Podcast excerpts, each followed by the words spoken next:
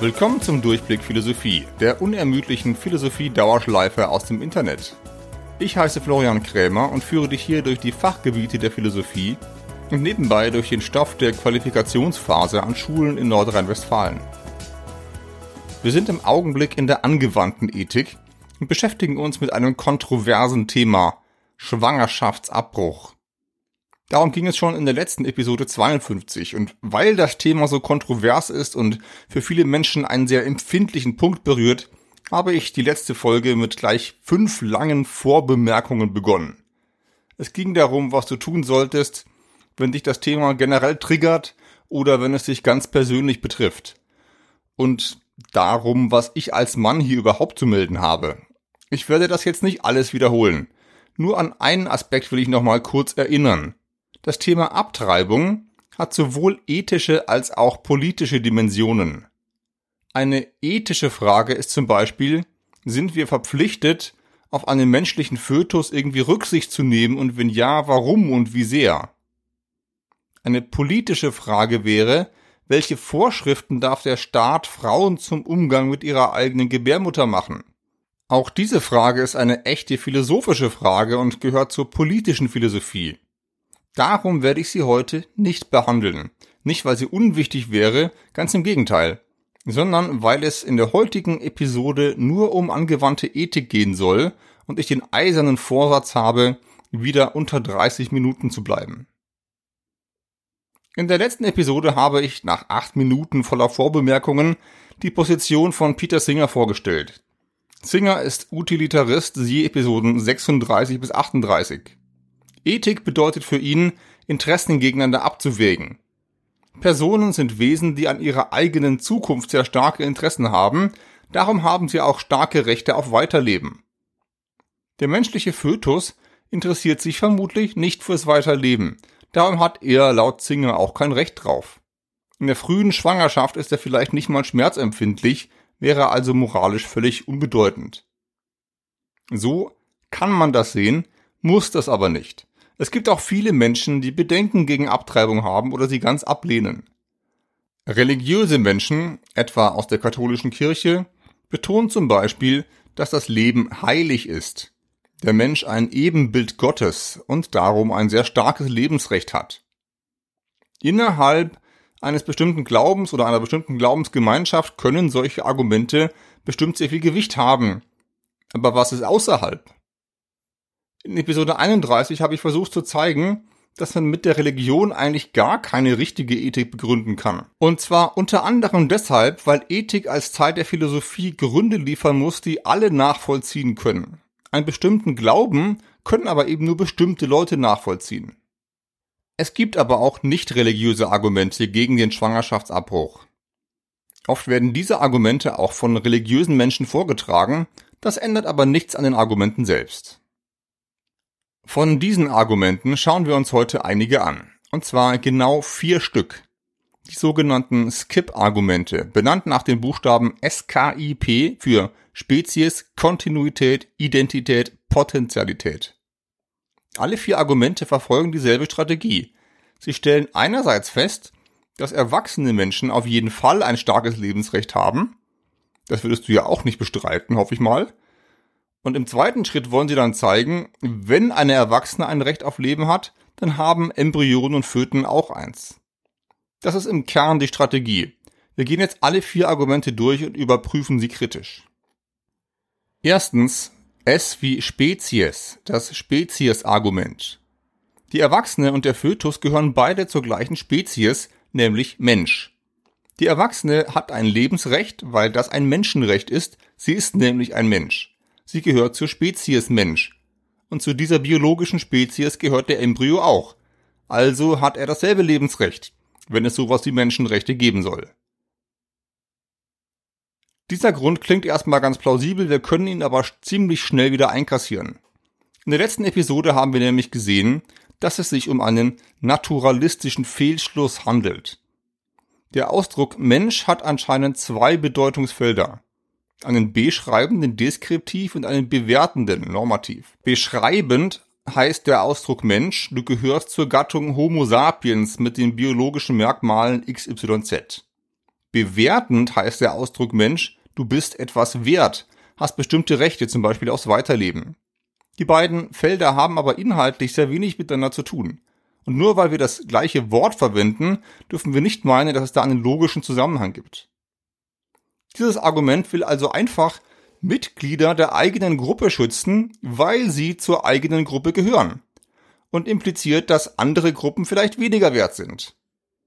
Genau so denken übrigens auch Rassisten.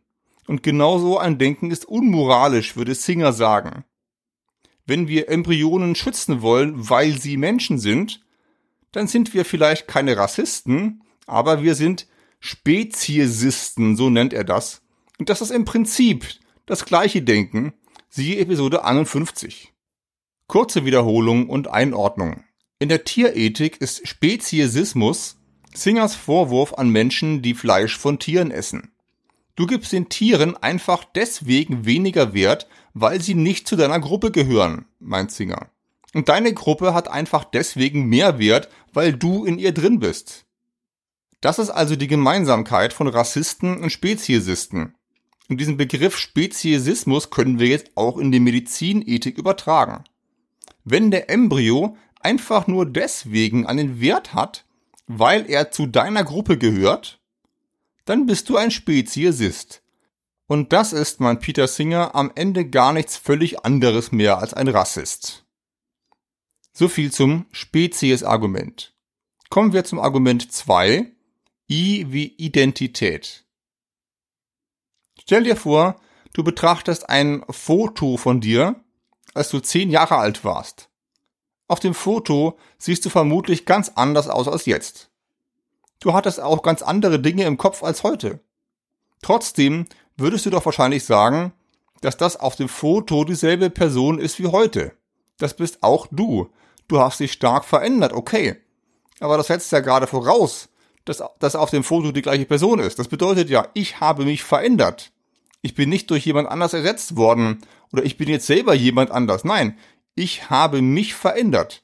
Also, du bist identisch mit deinem zehnjährigen Ich. Darauf will ich hinaus. Dann bist du aber auch identisch mit demjenigen Ich, das erst zehn Tage alt ist. Aber dann auch mit demjenigen Ich, das sozusagen minus acht Monate alt ist, also gerade erst frisch gezeugt. Wenn dein heutiges Ich aber identisch ist mit den ganzen anderen Ichs, die ich gerade eben aufgezählt habe, dann müsste es doch eigentlich auch dieselben Rechte haben, oder? Sonst wärt ihr nicht mehr identisch. Und wenn das stimmt, dann haben alle diese Ichs dasselbe Recht auf Leben wie du jetzt. Soweit das Argument. Schauen wir uns das jetzt genauer an. Zunächst muss ich sagen, dass Identität über die Zeit hinweg sowieso ein ganz besonders schwieriges, aber auch interessantes Thema in der Philosophie ist. Nach strenger Definition sind zwei Dinge genau dann identisch, wenn sie alle Eigenschaften gemeinsam haben. Nun ist es aber so, dass wir uns selber über die Zeit hinweg verändern, uns trotzdem annehmen, dass es dieselbe Person ist, an der die Veränderungen passieren. Aber passt das noch zur strengen Definition von Identität? Oder andersrum, sind wir eigentlich wirklich immer derselbe Mensch? Ich kann mich doch auch so stark verändern, dass ich heute zurückblicke und sage, dieser Typ von damals, der so einen Quark gemacht hat, das bin einfach nicht mehr ich. Das alles sind sehr tief und weitgehende Fragen. Eigentlich müssten wir jetzt erstmal aus der Ethik aussteigen. Zehn Episoden lang Ontologie betreiben, also die Lehre vom Sein, und dann in die Ethik zurückkommen. Das mache ich aber nicht. Erstens will ich die Themen hier etwas sortieren und zweitens hast du die Hoffnung, dass du noch in dieser Episode ein paar Antworten mitnimmst. Und zum Glück brauchen wir diesen Exkurs auch gar nicht. Wir schenken dem Einwand einfach mal seinen Grundgedanken. Angenommen, ich bin wirklich über die Zeit hinweg mit mir selber identisch. Vielleicht ist das trotz aller Veränderungen immer derselbe Körper. Vielleicht auch immer derselbe Geist, siehe Episoden 8 bis 15. Aber von da aus können wir nicht einfach so mir nichts, dir nichts auf Rechte schließen. Sehr viele Rechte hattest du mit zehn Jahren nämlich noch nicht. Du durftest nicht wählen, durftest kein Grundstück selbstständig kaufen, nicht mal eine Flasche Bier. Das gilt nicht nur für gesetzliche Rechte, sondern auch für moralische. Ein Vierjähriger hat nicht dasselbe Recht zu bestimmen, wann er ins Bett geht wie ein 40-Jähriger. Dem Vierjährigen dieses Recht zu geben, wäre problematisch, weil der noch gar nicht wirklich in seinem eigenen Interesse entscheiden kann, behaupte ich jetzt. Es ist wirklich besser für ihn, also auch moralisch richtig, wenn die Eltern diese Entscheidung nach bestem Wissen und Gewissen für ihn treffen. Aber wenn man dann selber 40 Jahre alt ist, dann haben die eigenen Eltern dieses Recht normalerweise nicht mehr. Rechte sind also sehr wohl an unsere Entwicklung gekoppelt. Man kann natürlich sagen, dass bestimmte Rechte wahnsinnig wichtig sind und sie uns deswegen einfach so zustehen. Das Recht auf Leben scheint sehr viel grundlegender zu sein als die Sache mit der Schlafenszeit. Aber wenn man dieses Argument macht, dann muss man begründen, was an uns es ist, das uns diese grundlegenden Rechte verleiht. Irgendeine Eigenschaft E müssen wir haben, die das begründet. Und dann ist eben die Frage, ob diese Eigenschaft E, die der Erwachsene hat, der Fötus auch hat. Identität hin oder her. Und wenn wir das Recht auf Leben mit dem Interesse an Leben begründen, also so wie Singer das macht, dann hat der Fötus dieses Recht eben noch nicht. Noch eine kleine Fußnote zum Thema.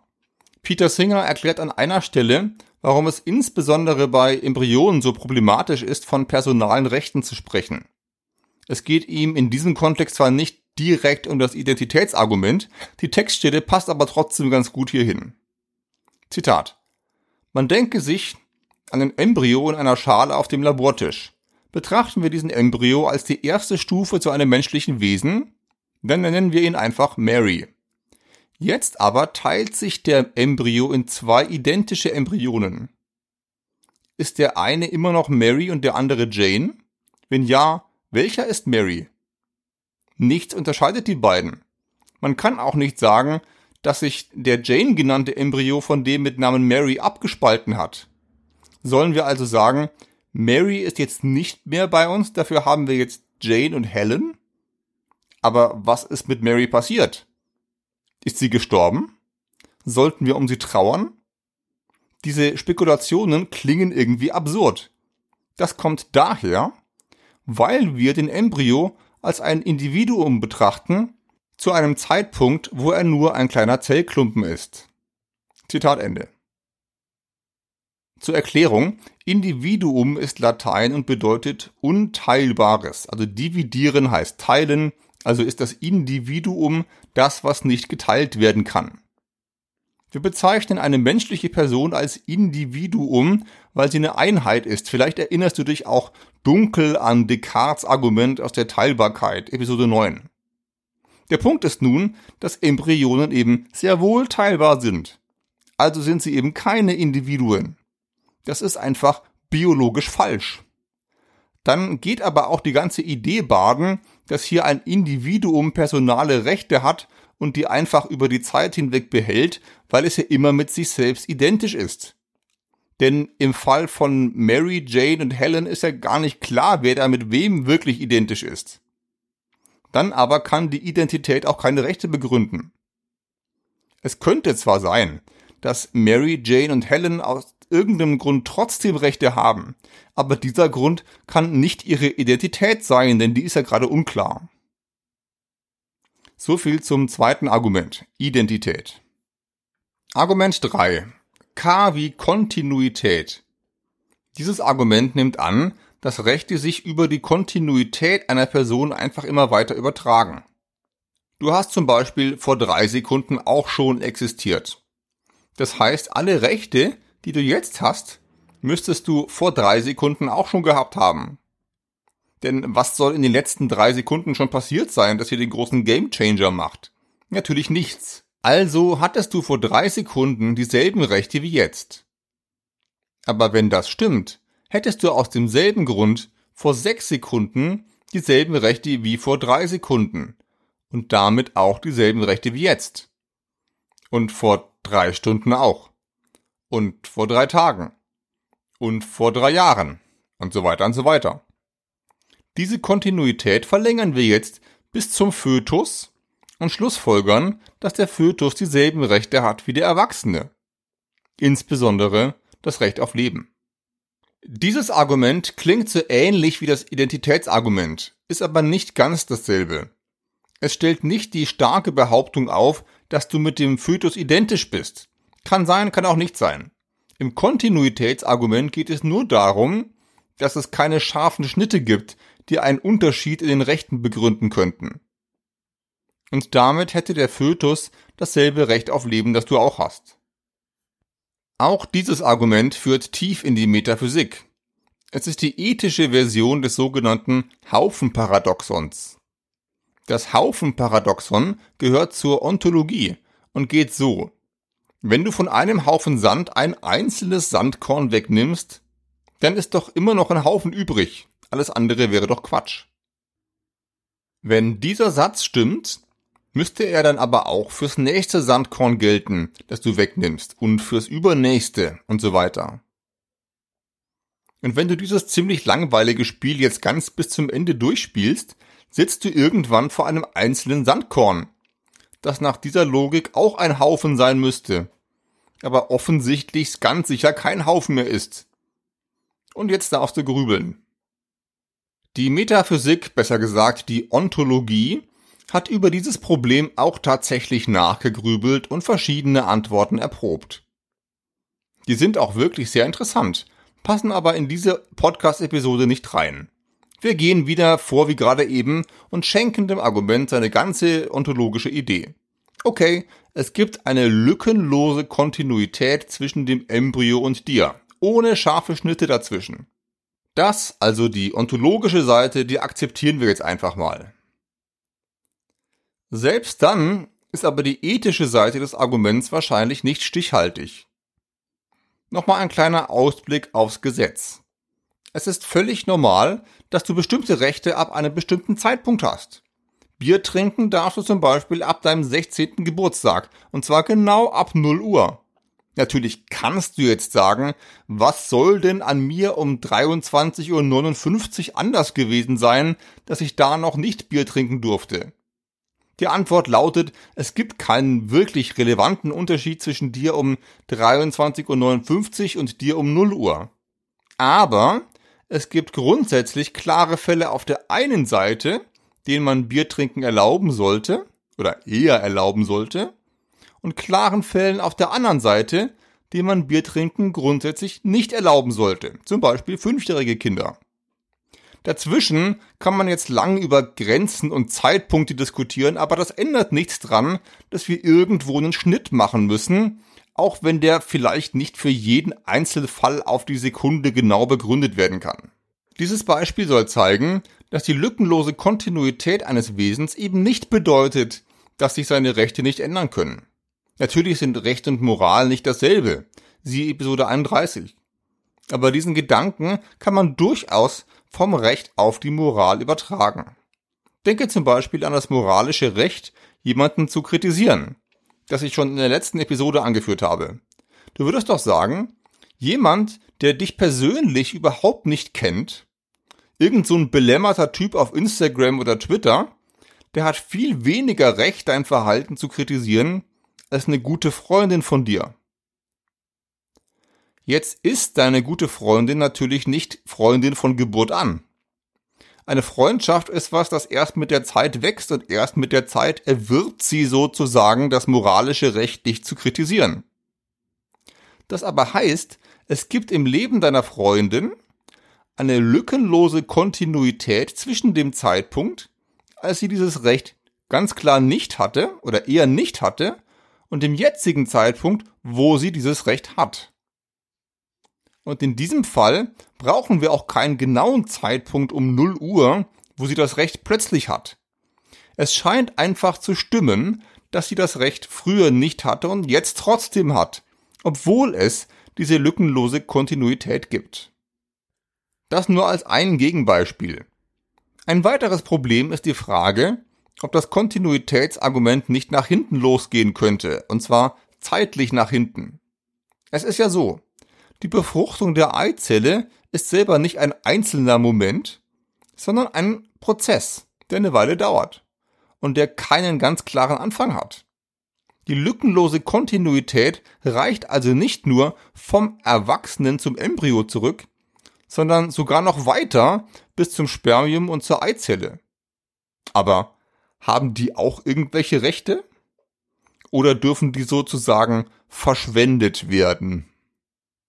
Keine Sorge, das werde ich jetzt nicht weiter vertiefen. Ich will nur zeigen, dass das Kontinuitätsargument vor einigen großen Problemen steht. Kommen wir jetzt zum letzten der vier Skip-Argumente. P wie Potentialität. Das Argument lautet, der Embryo oder der Fötus hat das Potenzial, ein erwachsener Mensch zu werden. Und seine Tötung nimmt ihm dieses Potenzial weg. Ein bisschen Metaperspektive zur Einordnung. Das Potentialitätsargument ist sozusagen die nächste Bastion, nachdem man das Identitäts- und Kontinuitätsargument geräumt hat. Gut könnte man sagen, der Embryo hat seine Rechte nicht aus der Identität mit dem Erwachsenen, der vielleicht später mal kommt. Und Rechte werden auch nicht einfach so durch zeitliche Kontinuität hindurchgeleitet wie Trinkwasser durch eine Leitung. Das alles waren ziemlich starke Behauptungen, würde man in der Philosophie sagen. Also Thesen, die ziemlich viel behaupten und ziemlich viele Voraussetzungen mitbringen. Dass der Embryo oder der Fötus das Potenzial hat, ein Mensch zu werden, das ist anscheinend eine schwächere, das heißt vorsichtigere Behauptung. Die kann man schwerer bestreiten als die Behauptung, dass der Erwachsene mit dem Embryo direkt identisch ist. Das heißt, mit dem Potentialitätsargument zieht sich der Lebensschützer ein paar Meter zurück auf eine Position, die sich vielleicht besser verteidigen lässt. Und das ist überhaupt keine Schande in der Philosophie. Wenn man durch den strategischen Rückzug Kräfte spart, sich auf die Hauptsachen konzentrieren kann und auf lange Sicht gewinnt, ist das genau der richtige Move in der Argumentation. Ist oft empfehlenswert. Die Frage ist jetzt, wie gut sich diese sozusagen nächste oder eigentlich letzte Bastion der Lebensschützer wirklich verteidigen lässt. Peter Singer ist da natürlich mehr als skeptisch. Zitat. Es gibt keine Regel, die besagt, dass ein potenzielles X denselben Wert oder alle Rechte von X hat. Es gibt viele Beispiele, die gerade das Gegenteil beweisen. Wenn man eine keimende Eichel aus der Erde zieht, ist das nicht dasselbe, als wenn man eine ehrfurchtgebietende Eiche fällt. Wer ein lebendes Huhn in kochendes Wasser wirft, handelt viel schlimmer als jemand, der dasselbe mit einem Ei macht. Prinz Charles ist der potenzielle König von England, aber er besitzt nicht die Rechte eines Königs. Zitat Ende. Anmerkung. Singer schrieb diese Sätze über Prinz Charles, das sogenannte Prinz Charles Argument, vor ganzen 30 Jahren in den frühen 90ern. Tatsächlich musste Charles auch sehr, sehr lange auf diese Rechte warten. Nun ist die englische Queen aber genau in der Woche, in der ich diesen Podcast schreibe, gestorben und Charles ist tatsächlich König von England. Dieser Podcast ist vermutlich der allererste Philosophie-Podcast weltweit, der das Prinz Charles Argument von Singer nicht mehr einfach so Prinz Charles Argument nennen kann. Wir müssen den Kalender jetzt also immer etwas zurückdrehen, um Singer richtig zu lesen. Also weiter im Text. Wie ist seine Antwort zu bewerten? Der Vergleich zwischen Huhn und Ei ist schlagend und er passt auch ganz gut zu der Situation Fötus versus erwachsener Mensch. Ein Ei ist ein potenzielles Huhn, hat aber nicht die Rechte eines Huhns. Aber was ist wirklich mit Prinz Charles, also als er noch Prinz war?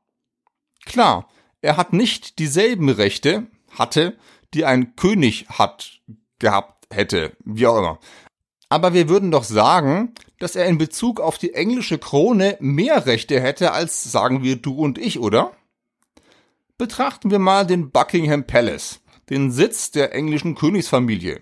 Wir stellen uns mal vor, dieser Palast gehört der Königsfamilie sozusagen privat.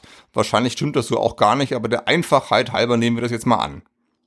Dann hätte die Queen zu Lebzeiten das Recht, den Buckingham Palace zu verkaufen und Prinz Charles, also der damalige Prinz Charles, hätte dieses Recht nicht gehabt.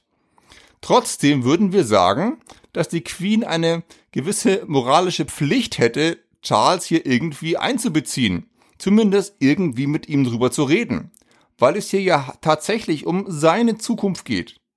Selbst wenn er auf dem Palast keinen rechtlichen Anspruch haben sollte, ist er doch irgendwie persönlich betroffen, verdient deshalb auch eine gewisse moralische Berücksichtigung.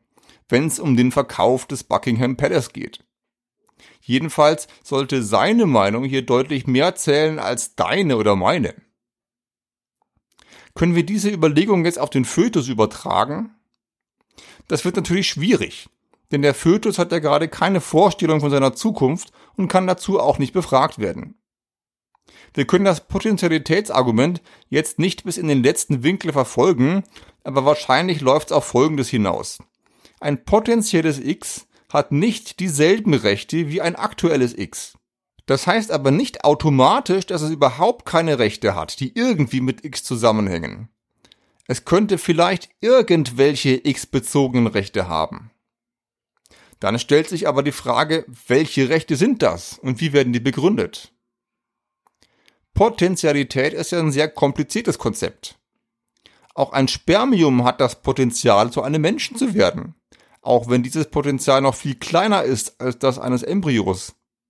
Müssen wir hier irgendwie Wahrscheinlichkeiten bestimmen und damit dann ethische Rechte begründen? Wie geht das überhaupt? Wie verhalten sich diese Wahrscheinlichkeitsrechte zu normalen Rechten? Sind die überhaupt vergleichbar und wenn ja, wie?